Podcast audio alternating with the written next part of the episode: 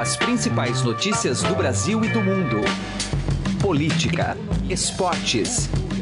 Informação com a credibilidade do maior jornal do país. Estadão Notícias. Olá, tudo bem com você? Eu sou Emanuel Bonfim e está começando a partir de agora mais uma edição do Estadão Notícias, nosso podcast com análises, entrevistas e informações sobre os temas mais importantes do momento no Brasil e no mundo. O programa de hoje entrevista o senador Álvaro Dias, pré-candidato do Podemos à presidência da República.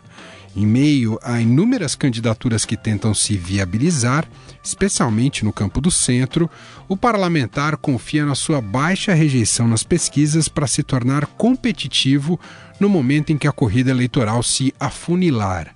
Seu partido busca hoje uma aliança estratégica com o PRB para ganhar tempo de TV durante a campanha, além de abrir um flanco de diálogo com os evangélicos, já que a sigla o PRB é próxima da Igreja Universal do Reino de Deus.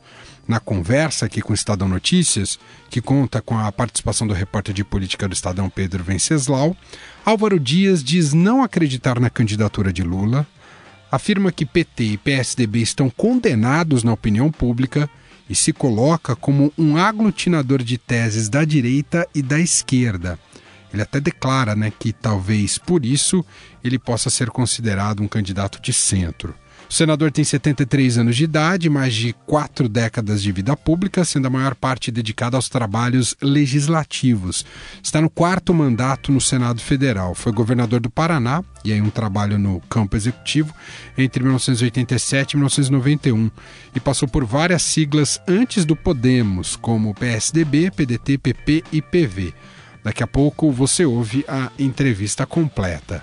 Confira ainda nesta edição a nossa tradicional agenda econômica da semana com os comentários da editora do broadcast da Agência Estado, Silvia Araújo. Você pode ouvir e assinar o Estadão Notícias tanto no iTunes quanto em aplicativo para o Android. E também pode seguir nas plataformas de streaming Deezer e Spotify. Nas duas, basta procurar pelo nome do programa no campo de buscas e passar a acompanhar todas as nossas publicações. E quer mandar um e-mail para a gente? O endereço é podcast.estadão.com. Ouça e participe. Estadão Notícias. Direto ao assunto, com José Neumann e Pinto.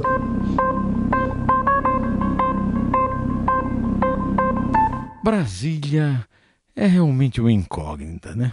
Leio a notícia de que o juiz Marcos Vinícius ex-Bastos, é, da 12 Vara Federal Criminal lá de Brasília, mandou soltar Joesley Batista e Ricardo Saldi.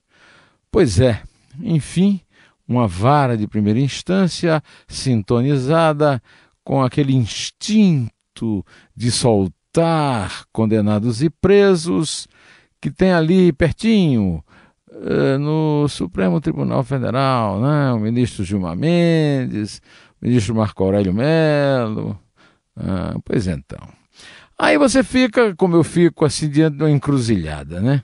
O juiz mandou soltar, né? Confirmando esse ânimos soltandi, como diria em latim vulgar criado agora, e pode ter, ah, desta forma, é, entendido que tinha vencido o prazo da vingança que foi imposta aos principais, a um dono, um dos grandes executivos da JBS, pelos ministros das altas cortes que andaram sendo citados em suas conversas gravadas é, e em suas delações premiadas. Né?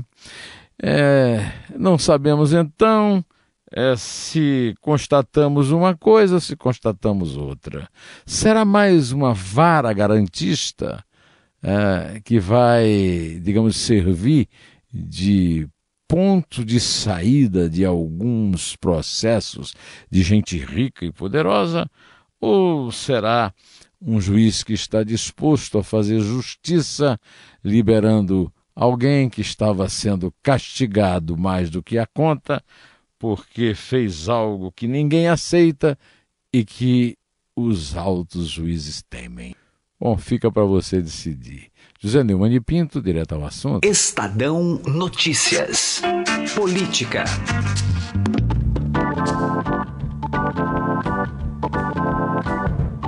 Nosso contato agora é com o senador Álvaro Dias, do partido Podemos, pré-candidato ao Palácio do Planalto, a presidência da República. Senador, muito obrigado por nos atender. Tudo bem com o senhor? Tudo bem, suas ordens. Senador, o Estadão trouxe na última sexta-feira uma reportagem que contabiliza aí pelo menos 11 pré-candidatos ao pleito presidencial em outubro. O senhor, inclusive, está nessa lista. O senhor acredita que essa pulverização vai se manter a, até a data do registro oficial das campanhas, senador? É, eu creio que não teremos tantos candidatos até o, o dia fatal de registro de candidatura, certamente esse número será reduzido. Mas, de qualquer maneira, teremos várias alternativas. Isso pode complicar um pouco o debate, não é? Não é ideal para o debate político mais eficiente, mas nós temos que respeitar. É o quadro partidário brasileiro. É, instalaram no país uma fábrica de partidos, não é? estimulada e alimentada pelo fundo partidário, que é uma motivação para se criar siglas. Aliás, eu, eu digo sempre que não, não, temos partidos, temos siglas para registro de candidaturas. E agora a Operação Lava Jato, ainda através de procuradores, denominando algumas dessas siglas de organizações criminosas. Então é esse quadro partidário deteriorado é que promove esse festival de candidatos numa é, eleição tão importante, eu considero a mais importante desde a redemocratização do país. Pedro Venceslau está aqui com a gente na entrevista. Pedro, fique à vontade, senador Álvaro Dias. Senador, são várias candidaturas, como o senhor mesmo avaliou, deve haver uma redução desse, desse número de candidatos até abril.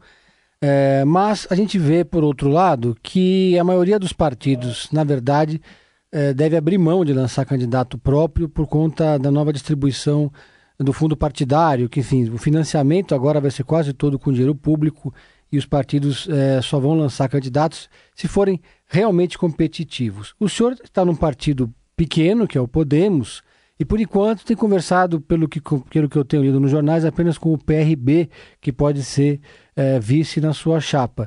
Isso daria um tempo ínfimo de televisão para o senhor no horário eleitoral gratuito. Você acha que é possível ter uma candidatura competitiva nacional com tão pouco tempo de televisão? Olha, com o PRB na, na coligação, nós já teremos tempo superior à maioria dos candidatos, né? Certamente teremos menos tempo do que um ou dois apenas. Então já se torna competitivo em matéria de tempo de TV. Embora eu considere que essa eleição vai ter grande apoio da mídia brasileira pela sua importância. Então, nós podemos, inclusive, mesmo com menor tempo de TV, é, reduzir essa desigualdade com uma presença na mídia nacional espontânea. Nós estamos em contato com o senador Álvaro Dias, do Podemos, pré-candidato à presidência da República. Senador, gostaria de ouvir a avaliação do senhor com relação ao fator Lula. O senhor trabalha com a ideia de ter Lula como um dos adversários numa campanha eleitoral à presidência, ou para o senhor ele já é uma carta fora do, do baralho? É, o Lula agora é um problema da justiça a nossa legislação impede a candidatura dele, nós temos que ser pragmáticos. Se nós defendemos o Estado de Direito democrático, não há como cogitar essa candidatura. Por duas razões. A lei da ficha limpa o torna inelegível, já foi condenado pelo pleno de um tribunal. E nós é, temos também a jurisprudência do Supremo Tribunal Federal, que determina prisão para o condenado em segunda instância. Então, são dois fatores essenciais. Então a candidatura dele não existe. Aliás, eu não entendo porque ainda continuam colocando o nome dele nas pesquisas de opinião pública, porque exatamente tira, tira a razão da pesquisa, uma vez que é um, um candidato impedido de disputar a eleição. Eu não acredito nessa candidatura. Agora, senador, é, tirando então o Lula das pesquisas, quem lidera as pesquisas no Brasil neste momento é o deputado Jair Bolsonaro classe política não estaria ignorando demais a força de voto que pode ter o Jair Bolsonaro em outubro? Como é que o senhor avalia? Não, eu não ignoro, só que eu não entendo como uh, sinalização de futuro a pesquisa de hoje. Ela sinaliza passado. Então, ela é importante para medir a rejeição. A rejeição dos candidatos é importante considerar nesse momento que é obra feita. Diz respeito ao passado e ao presente. A intenção de voto diz respeito ao futuro e, portanto, o futuro é improvável. A campanha não começou, o jogo não começou, ah, os candidatos ainda não são ah, conhecidos pela grande maioria da população, a menos aqueles, a não ser aqueles que já disputaram a eleição de, de presidente da República. Portanto, é muito cedo para essa avaliação, é, para essa definição. Sinceramente, entre a, as pesquisas e os videntes, ainda eu prefiro acreditar mais nos videntes em relação ainda ao futuro. Ao passado, sim, as pesquisas têm toda a razão, eu considero, e analiso e respeito. Agora, em relação ao futuro, nas circunstâncias atuais, eu prefiro acreditar mais nos videntes. Senador, há uma avaliação no meio político que é recorrente, que deve haver uma polarização no segundo nessa campanha, apesar do grande número de candidatos, na hora H deve se afunilar para dois nomes que o próprio ex-presidente Lula faz essa leitura também, o, o, PSD faz essa leitura do Gilberto Kassab, que seria uma polarização entre o PSDB e o PT, ou seja, entre o Geraldo Alckmin e um candidato apoiado pelo PT, seja ele o Lula ou qualquer outro, o Haddad ou o Ciro, por exemplo. Como é que o senhor avalia essa leitura do mundo político é, e a força que pode ter uma eventual candidatura do Geraldo Alckmin, que desponta nesse momento como a mais bem posicionada do centro, já que ele tem aí 8% das intenções de voto? Olha, essa leitura é de quem ficou no passado, né? Não é a leitura do presente. Não estão fazendo a leitura correta do que se passa hoje na sociedade brasileira. Esses dois partidos referidos estão condenados na opinião pública. Estão rejeitados na opinião pública. Qualquer pesquisa mostra isso. Eu acho que as pessoas estão acreditando ainda muito na estratégia da velha política, que era de constituir grandes alianças, estruturas partidárias imensas para ganhar a eleição. Hoje, a população rejeita essas estruturas, até porque elas são responsáveis pelo desastre administrativo no país, por esse caos, por essa tragédia política. Então, esses conglomerados partidários, esse conluio partidário, hoje tem a rejeição da população. E os dois partidos que mais são identificados com esse sistema ultrapassado, retrógrado, derrotado, rejeitado, é exatamente o PT e o PSDB. Portanto, eu não concordo com essa análise.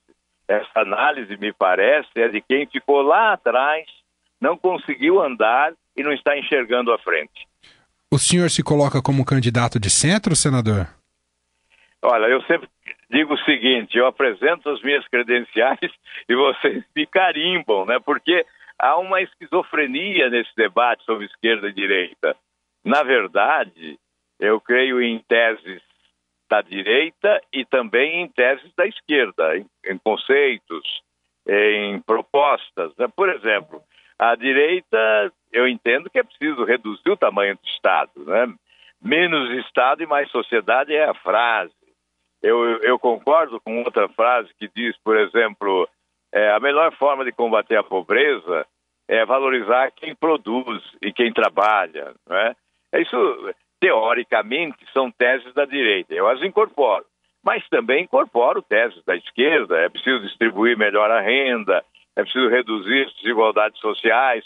Programas sociais são importantes enquanto nós não fizermos a transição para o desenvolvimento, enquanto tivermos 52 milhões de brasileiros abaixo da linha da pobreza, programas sociais são essenciais. Então, se isso é tese de esquerda, portanto, fica difícil hoje no Brasil é, receber esse carimbo. Eu acho que, por somar os dois lados, estabelecer convergência, eu posso ser considerado de centro, caminhando para frente, buscando solução. O que o povo quer é solução para os seus problemas. Muito bem, ouvimos o senador Álvaro Dias, pré-candidato do Podemos à presidência da República. Senador, muito obrigado pela atenção, disponibilidade de tempo aqui conosco. Um abraço, senador. Um abraço a vocês, muito obrigado. Eu que agradeço a oportunidade. Estadão Notícias. Economia. Os dados do varejo do setor de serviços são alguns dos temas da agenda econômica desta semana, que antecede a reunião do Copom sobre a nova taxa básica de juros nos dias 20 e 21. Acompanhe a conversa de Raíssen Abac com a editora de economia da Agência Estado e colunista da Rádio Eldorado, Silvia Araújo. Hora de conferir a agenda econômica da semana com a Silvia Araújo. Silvia, vamos começar com as vendas no varejo. São números do IBGE que vão ser divulgados? Isso, as vendas no varejo, é, elas serão divulgadas amanhã. Esse dado é importante porque é aqueles, são aqueles dados que a gente sempre conversa aqui, que compõem o PIB, né? Varejo, serviços e indústria. Já saiu o dado da indústria do mês de janeiro e esse decepcionou. Vamos ver o que vai acontecer com o varejo. Não existe uma expectativa tão positiva assim para o varejo de janeiro. Pode ter alguma coisa ali, Raíssa, em liquidação, que pode ajudar um pouco esse número. Mas, de qualquer forma, esses números aí, é, desses segmentos que compõem o PIB, que começam a sair é, do mês de janeiro, referente ao mês de janeiro, não tem animado muito. Além do varejo, também pesquisa do IBGE sobre o setor de serviços. O setor de serviços também deve seguir a mesma toada do varejo. Qual que é a preocupação ali? A preocupação é que consumo não está se dando de uma forma acelerada porque o pessoal está com medo aí do desemprego. A taxa de desemprego vem caindo um pouco, mas a velocidade ainda é muito lenta. E aí as pessoas ficam preocupadas em consumir nesse momento pesquisa de serviços é na sexta, então, na né? sexta-feira. Bom, na sexta passada saiu o IPCA fechado aí do mês de fevereiro. A gente vai entrar um pouco nesse assunto porque na outra semana, semana que vem, 20 e 21, tem reunião do Copom. E esse fevereiro teve inflação mais baixa desde o ano 2000, é isso? Isso, o, o indicador de inflação está eh, é, mostrando aí que os preços estão comportados. Em alguns segmentos a gente tem até deflação, a gente já comentou aqui também, de deflação significa queda dos preços. Então a taxa fica negativa e ela é chamada de deflação. É, no caso do IPCA, que é a inflação ali que baliza a política monetária do Banco Central, é, ela está bem tranquila aí essa taxa. Para você ter uma ideia, no acumulado dos dois primeiros meses do ano está 0,61, em 12 meses 2,8, lembrando que a meta é de 4,5 em 12 meses fechados em dezembro, e há uma expectativa aí de que o primeiro trimestre desse ano mostre uma inflação medida pelo IPCA bem baixinha, deve ser a mais baixa da história. E aí isso pode ter influência lá na frente, na, na outra semana, 20 e 21, reunião do Copom. Então. Na reunião do Copom, porque justamente a inflação baliza aí a decisão para a taxa de juros, né, para a Selic. Hoje ela está em 6,75% ao ano, a expectativa é de que caia 0,25% e vá para 6,5%, e aí com esses indicadores de inflação benignos, conforme hum. o Banco Central, pode ser que venha mais surpresas de corte aí pela frente, mas vamos aguardar o que o Copom vai fazer. Bom, outro assunto, ah, a gente vai ter aqui em São Paulo pesos pesados aí da, da política e da economia. Isso, vai ter o Fórum Mundial para a América Latina, ele é chamado aqui de Mini Davos, porque na verdade está discutindo é, as questões da América Latina, vai ser em São Paulo, e é expectativa aí, é o presidente Michel Temer deve participar, o, o prefeito João Dória, na realidade, ele trouxe esse fórum para cá, porque ele convidou, o último fórum foi na Argentina, uhum. ele participou desse último fórum, convidou o fórum para São Paulo e o, o fórum está aqui em São Paulo. Também devem participar ali o ministro da Fazenda, Henrique Meirelles, e outras autoridades dos países da América Latina. Isso aí num contexto que está meio conturbado aí com a decisão do presidente Donald Trump de taxar o aço e o alumínio de outros é, países. E parece que o, o, Donald Trump não gosta muito dessa parte aqui do mundo, né? Uhum. Da América Latina. Já tem alguns problemas com alguns países aqui da América Latina. E essa questão do aço aí é bem importante porque ela pode deflagrar lá na frente uma guerra comercial. Foi o primeiro sinal mais forte de protecionismo do governo norte-americano. Na verdade, ele está cumprindo aí o que ele prometeu na campanha. campanha. E vamos ver os desdobramentos, porque os países estão se mexendo, inclusive o Brasil para conversar. E ele deixou a porta aberta, porque antes do anúncio oficial na quinta-feira, ele também disse, seus secretários, que os Estados Unidos estavam ali abertos para conversas com os países. Tá aí, agenda econômica da semana com a Silvia Araújo. Obrigado. Até mais, Silvia. Até. O Estadão Notícias de hoje, dessa segunda-feira, vai ficando por aqui. Contou com a apresentação minha, Emanuel Bonfim, produção de Gustavo Lopes e participação de Heisen Abac. O diretor de jornalismo do Grupo Estado é João Fábio Caminoto. Quer ouvir outros podcasts aqui do Estadão, além desse? Tem tudo lá no blog Estadão Podcasts. Estamos disponíveis na Deezer e no Spotify. Na Deezer você encontra todos os podcasts do Estadão. E para mandar um e-mail, podcast@estadão.com. Um abraço para você, um excelente começo de semana e até mais. Estadão Notícias.